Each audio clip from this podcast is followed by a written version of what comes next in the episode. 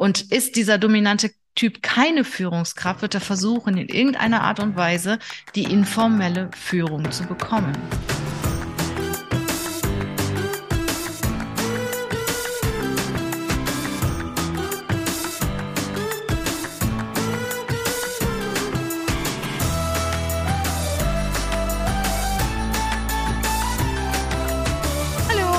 Dass du heute wieder da bist. Heute erzähle ich dir etwas über das Thema Zusammensetzung von Teams, wie du als Führungskraft deine Teams idealerweise zusammensetzt.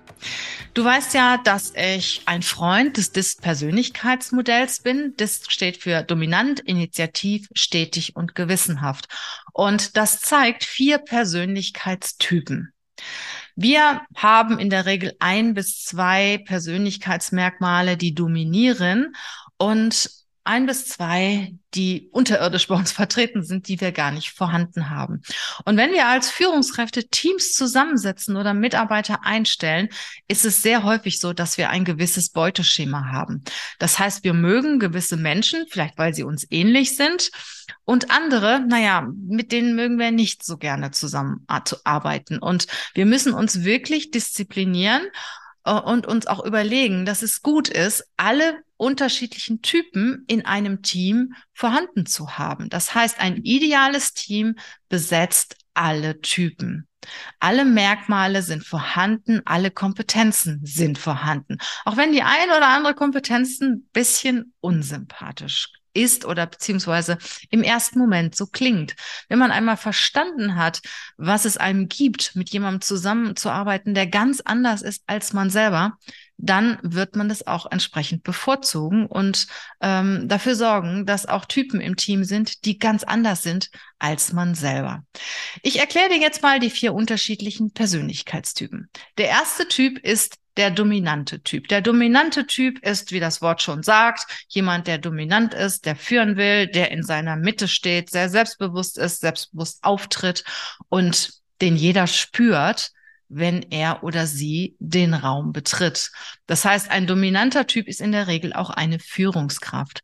Und ist dieser dominante Typ keine Führungskraft, wird er versuchen, in irgendeiner Art und Weise die informelle Führung zu bekommen. Die Bedürfnisse des dominanten Menschen sind Erfolg. Er möchte erfolgreich sein, gesehen werden, anerkannt werden und ähm, naja, auch eine gewisse Macht besitzen. Der zweite Typ ist der Initiative-Typ. Initiativ heißt lebhaft, ist jemand, der gerne auf der Bühne steht, der sehr sympathisch ist, begeisterungsfähig, ist ein Generalist, der beschäftigt sich nicht mit einem Thema, tief im Detail, sondern weiß über alles ein bisschen Bescheid, ähm, nicht in der Tiefe, aber kann und vor allen Dingen wird auch überall mitreden.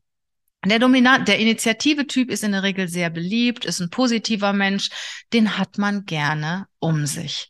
Ja, das ist auch jemand, der mit einer Reklamation zu einem Kunden geht und mit einem Auftrag zurückkommt. Also ein sehr angenehmer, sympathischer Typ. Der stetige Typ ist eher so ein bisschen zurückgehalten, zurückgezogen, sehr hilfsbereit, eher schüchtern und ähm, während der Initiative-Typ wirklich auch die Anerkennung sucht, ist der Stetige eher jemand, der die Sicherheit sucht. Ja, der oder die, der Stetige oder die Stetige möchte eher im Hintergrund arbeiten, liebt Routinearbeit, liebt es, wenn, wenn er oder sie morgens zum Arbeitsplatz kommen und wissen, was sie tagsüber tun. Sie sind sehr ordentlich, sie sind sehr loyal, sie sind sehr gewissenhaft, sehr hilfsbereit, sind immer da, wenn man sie braucht, haben Angst vor Veränderungen, gehen ungerne Risiken ein, treffen auch nicht so gerne Entscheidungen, sind eher die, die im Hintergrund arbeiten, aber einen richtig guten Job machen und richtig tolle Kollegen sind. Und sie wissen auch sofort, wenn es jemandem anderen nicht gut geht, sie haben ein unheimlich starkes Empathievermögen. Und ja, sie suchen nach Sicherheit. Der vierte Typ ist der gewissenhafte Typ. Das ist so der Perfektionist, der Analytiker, der Zahlen, Daten, Faktentyp, der zunächst ein bisschen kühl wirkt, sehr detailverliebt. Also wenn der Initiative, der ja doch sehr schnell ist und überall so ein bisschen reinschaut, keine Gebrauchsanweisung liest und kein Buch zu Ende liest, wenn dieser Initiative auf den Gewissenhaften tritt, trifft, ist er manchmal genervt, weil der Gewissenhafte möchte alles bis ins tiefste Detail erklären. Er macht eine Präsentation, auf 150 Seiten alles klein geschrieben und da kriegt der Initiative und der Dominante, die kriegen die Krise. Der Stetige sitzt lieb da und schaut sich das alles an. Der Gewissenhafte braucht Ergebnis. Das ist jemand, der sich im Ernstfall selbst wegrationalisiert, wenn es sein muss. Und ihm geht es ausschließlich um die Sache. Und wer kann gut miteinander? Ja, der Dominante mit dem Gewissenhaften, weil der Gewissenhafte die Arbeit macht, keinen Führungsanspruch hat.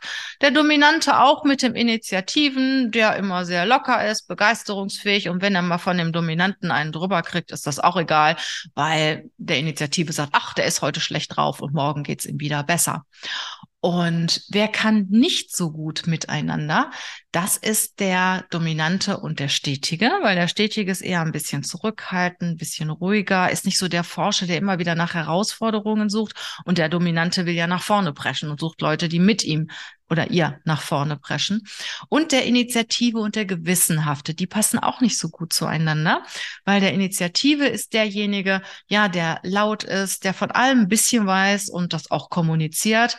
Und der Gewissenhafte sagt, ach, der hat keine Ahnung, der redet überall mit. Und äh, der ist sehr oberflächlich und der Initiative sagt über den Gewissenhaften, das ist ein Korinthenkacker. Gut können auch miteinander die Stetigen und Initiativen. Die machen sich einen schönen Tag und reden viel miteinander, haben viel Spaß, eine hervorragende Arbeitsatmosphäre. Ja, und sie finden sich einfach gegenseitig richtig gut. Ja, und wie du jetzt sicher auch festgestellt hast, man braucht alle. Man braucht den Führer, also den Dominanten, der auch sehr erfolgsorientiert ist. Man braucht den Initiativen, der mit guter Laune, mit positiver Persönlichkeit vorangeht, der auch alles an anpackt, der auch eine gute Stimmung ins Team bringt, der auch präsentieren kann, der gut auftreten kann. Man braucht den stetigen, ich sag mal den fleißigen, der auch im Hintergrund arbeitet und man braucht den gewissenhaften, den qualitätsbewussten im Team. Das ist jetzt ein kleiner Überblick über das DIS-Persönlichkeitsmodell und viele von uns haben zwei Komponenten, ein ganz stark vertretendes, ein ganz stark vertretendes Merkmal und eins, was ein bisschen dahinter steht und auch Merkmale, die gar nicht vorhanden sind. Und dann ist es immer gut, wenn man jemanden in seinem direkten Umfeld hat, der dies, diese Komponenten, die man selber nicht hat, diese Merkmale, die man selber nicht hat, ausgleichen kann. Und man ist manchmal genervt davon, weil man diese Art ja gar nicht so kennt und eigentlich auch gar nicht mag, weil man sie selbst gar nicht hat. Aber ich sag dir eins, wenn du offen an das Thema rangehst und respektvoll auch mit deinen Kollegen kommunizierst, wirst du merken, dass das richtig gut ist, wenn du alle Typen im Team vorhanden hast und wenn du auch demnächst mal bei der Einstellung auch mal die Leute genauer anschaust, die dir vielleicht auf Anhieb nicht so sympathisch sind. Mach einfach mal den Versuch. Vielleicht wirst du ja sehen, dass es richtig gut wird. Ich freue mich auf dein Feedback. Ich wünsche dir eine gute Zeit und sag toi toi toi als Führungskraft. Bis bald. Tschüss.